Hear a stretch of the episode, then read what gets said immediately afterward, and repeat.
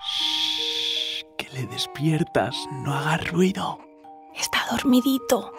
Mírale, es un festival y acaba de nacer.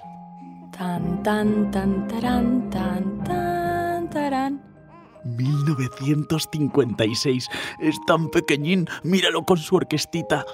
Por no ver, no ha visto ni llegar al hombre a la luna. Los Beatles no eran ni un proyecto. No le habría venido mal escuchar a los Beatles un poco, también te lo digo.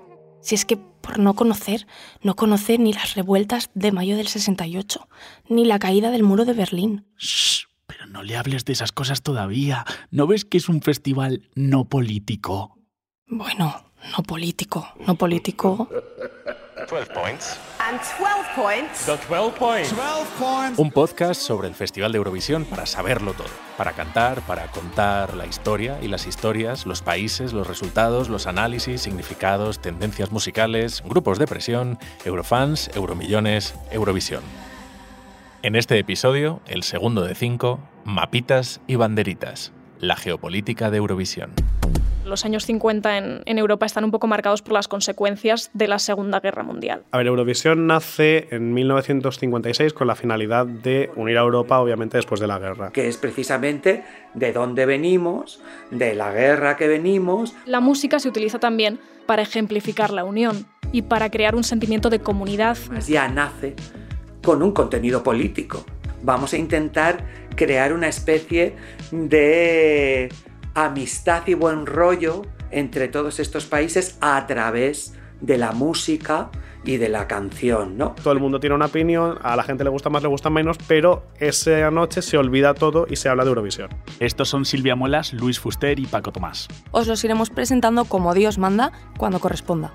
A ver, ubícate, como Masiel manda, ¿vale? Que estamos en Eurovisión. Mm, Vale, pero entonces ¿en qué quedamos? ¿Eurovisión es político o no es político? Es que nace en un contexto en el que no puede ser no político. Por ejemplo, Israel participa para que se le vea como una parte de Europa. Suecia eh, vende en Eurovisión el modelo de vida sueco, lo mismo que se dice mucho que se vende en Ikea, pues en Suecia lo venden en Eurovisión también. Es una llamada de atención, aquí estamos, somos modernos. Este es Julio Arce, es doctor en Historia y Ciencias de la Música en la UCM. que es lo que nos pasó a nosotros en los años 60. Es decir, fue una especie de blanqueamiento de la dictadura, España es ante todo modernidad, vamos a organizar un festival que vamos a tirar la casa por la ventana. De- Solo sabemos que Tito Paco quería propaganda para que vinieran las suecas a Benidorm a gastarse los cheles. Vamos a ver, siempre ha sido político. Y la misma idea de Europa es política. O sea, y la idea de construir una cultura europea es política. A entonces- Asier Gil ya le conocéis del primer capítulo, profesor, experto y fan.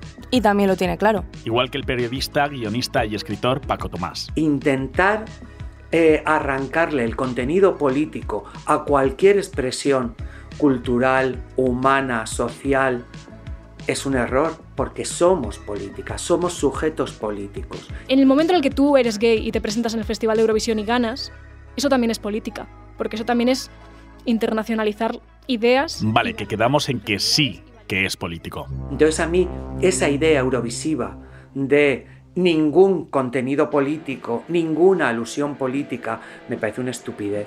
Ok, ok, ok, pero a ver Luigi, algo no me cuadra. ¿Trajiste los estatutos del festival como quedamos? Sí. Aquí lo traigo. A ver, a ver, no político, no político. No se admiten perros en el escenario. No, no, no, aquí no es. Nada de menores tampoco.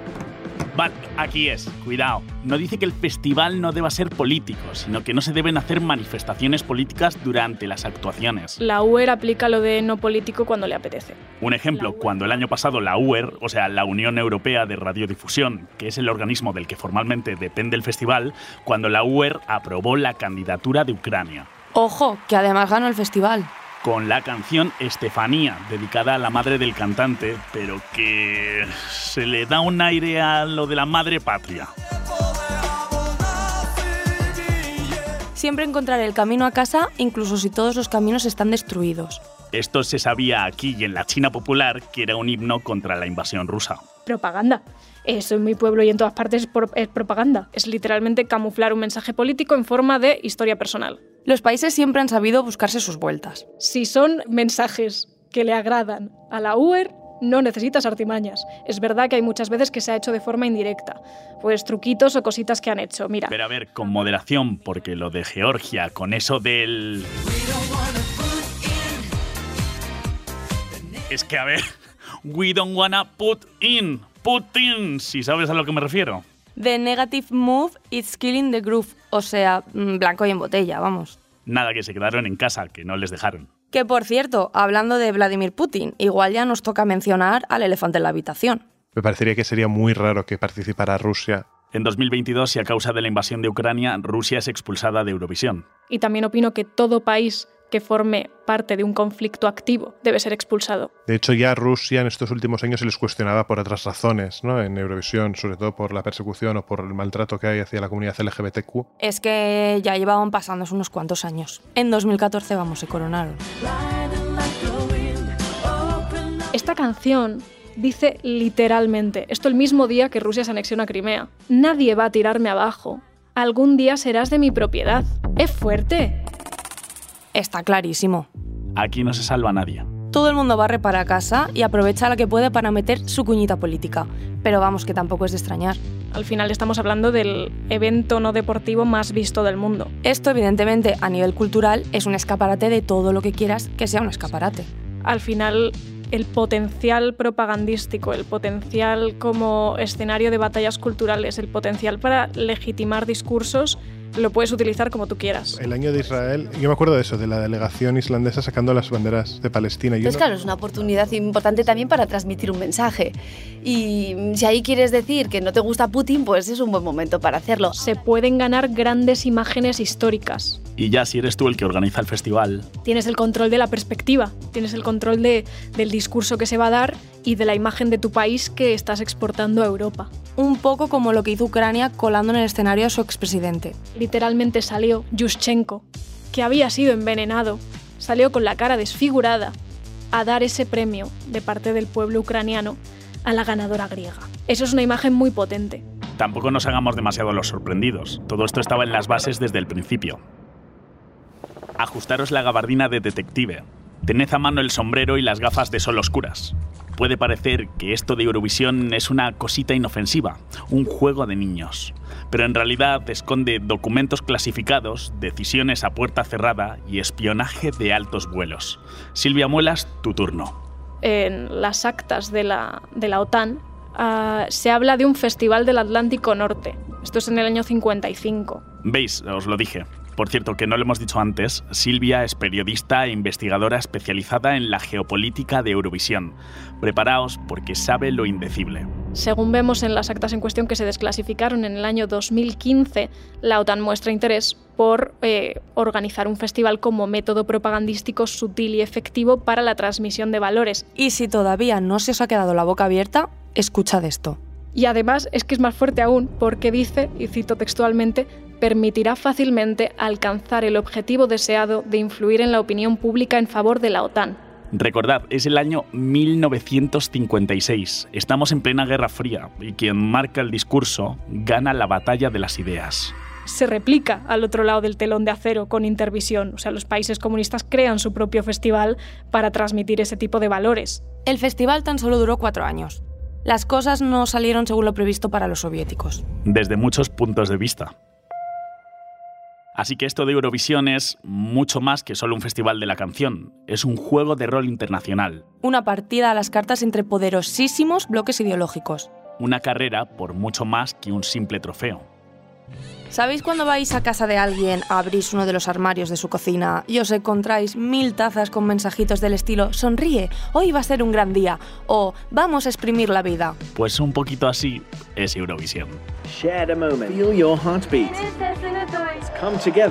Únete a nosotros levantando puentes, siente el latido de tu corazón. Son algunos de los eslogans que han ido proponiendo los distintos países anfitriones a lo largo de los años. El logo de Eurovisión es un corazón, se, se puso en 2004.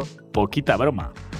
Aquí hay una buena dosis de vomitar purpurina. No nos vamos a engañar. A mí me resulta, me resulta nice, me resulta como cute. En plan de, mira, esta gente todavía, si es que lo están intentando. O sea, no, no te voy a, o sea, no estás haciendo nada, pero por lo menos no estás siendo malo. Se dice que la intención es lo que cuenta, y la intención tras estos lemas es la de promover valores como el acercamiento entre naciones. Por supuesto, el colectivo Eurofan, los eurofanes españoles se iban fenomenal con los eurofanes suecos y con los italianos, y todos son una absoluta comunidad que cuando hacen estos viajes y pues se reencuentran y se celebran y se lo pasan fenomenal. Pero no todo el mundo es eurofan y no todo el mundo va a las fiestas. Pero a nivel social, yo no creo que gracias al Festival de Eurovisión eh, un español se sienta más europeo o un sueco se sienta más europeo que un francés. A ver, yo todavía no conozco ningún conflicto que se haya solucionado con un logotipo en forma de corazón. Igual es que soy yo poco leída. Aún así, la doctora en musicología, Teresa Fraile, le pone un poco de optimismo al asunto. Creo que en Eurovisión se ponen en valor las diversidades de los diferentes lugares europeos y además creo que se le da más valor a aquellos países que más lo necesitan. Que no es poco. Es muy difícil poner de acuerdo a tantas naciones tan diversas, tan alejadas y, y tan diferentes en un evento común. Así que creo que de alguna manera dice algo muy positivo de Europa en ese sentido. Eurovisión es un festival de la canción, es el festival de festivales, un punto de encuentro, un escaparate inigualable y una invitación a disfrutar. Al espectador de, del festival no hay que pedirle nada, ¿no? Simplemente pues que lo vea, lo disfrute eh, y ya está. Pues cada uno con su cosa y no pasa nada y lo puedes seguir disfrutando. A aprender. Pero a mí me ha hecho conocer un montón de, de cosas que yo no tenía idea que formaban parte de la cultura europea. Así que bienvenido sea. Pero también son muchas más cosas y conviene no bajar la guardia. Pero yo creo que ser consciente de todos esos mecanismos internos dentro del, dentro del propio festival te hacen contemplarlo como algo mucho más completo y algo mucho más redondo, porque tampoco te están tratando como un niño. Mantenerse alerta. Me parece de una riqueza para analizar increíble, pero para analizar críticamente, es decir, no para creértelas, ¿no? Desde luego que Eurovisión es entretenimiento, es el festival de la canción, pero también es un evento que trasciende la música, que se negocia y se da forma con intenciones políticas. Cada país ofrece su visión y la visión que quiere ofrecer al mundo. Esto en caso de que sepan jugar al juego. Si es un país que va a Eurovisión simplemente por pasar el rato. No cabe duda, Eurovisión es político, pero Eurovisión no solo es política. Eurovisión es solo política, que a mí es un argumento que me da mucho coraje. Es algo de lo que en las típicas cenas eh, y conversaciones de cuñado, como yo digo, es de las cosas que más veces he tenido que convencer a la gente de que no, Eurovisión no es solo política. Como dice Juan Ignacio Fernández, Eurovisión son muchas más cosas, y en el siguiente episodio de 12 Points seguiremos buceando para descubrirlas. 12 Points, una forma diferente de entender Eurovisión. Gracias, por, escuchar.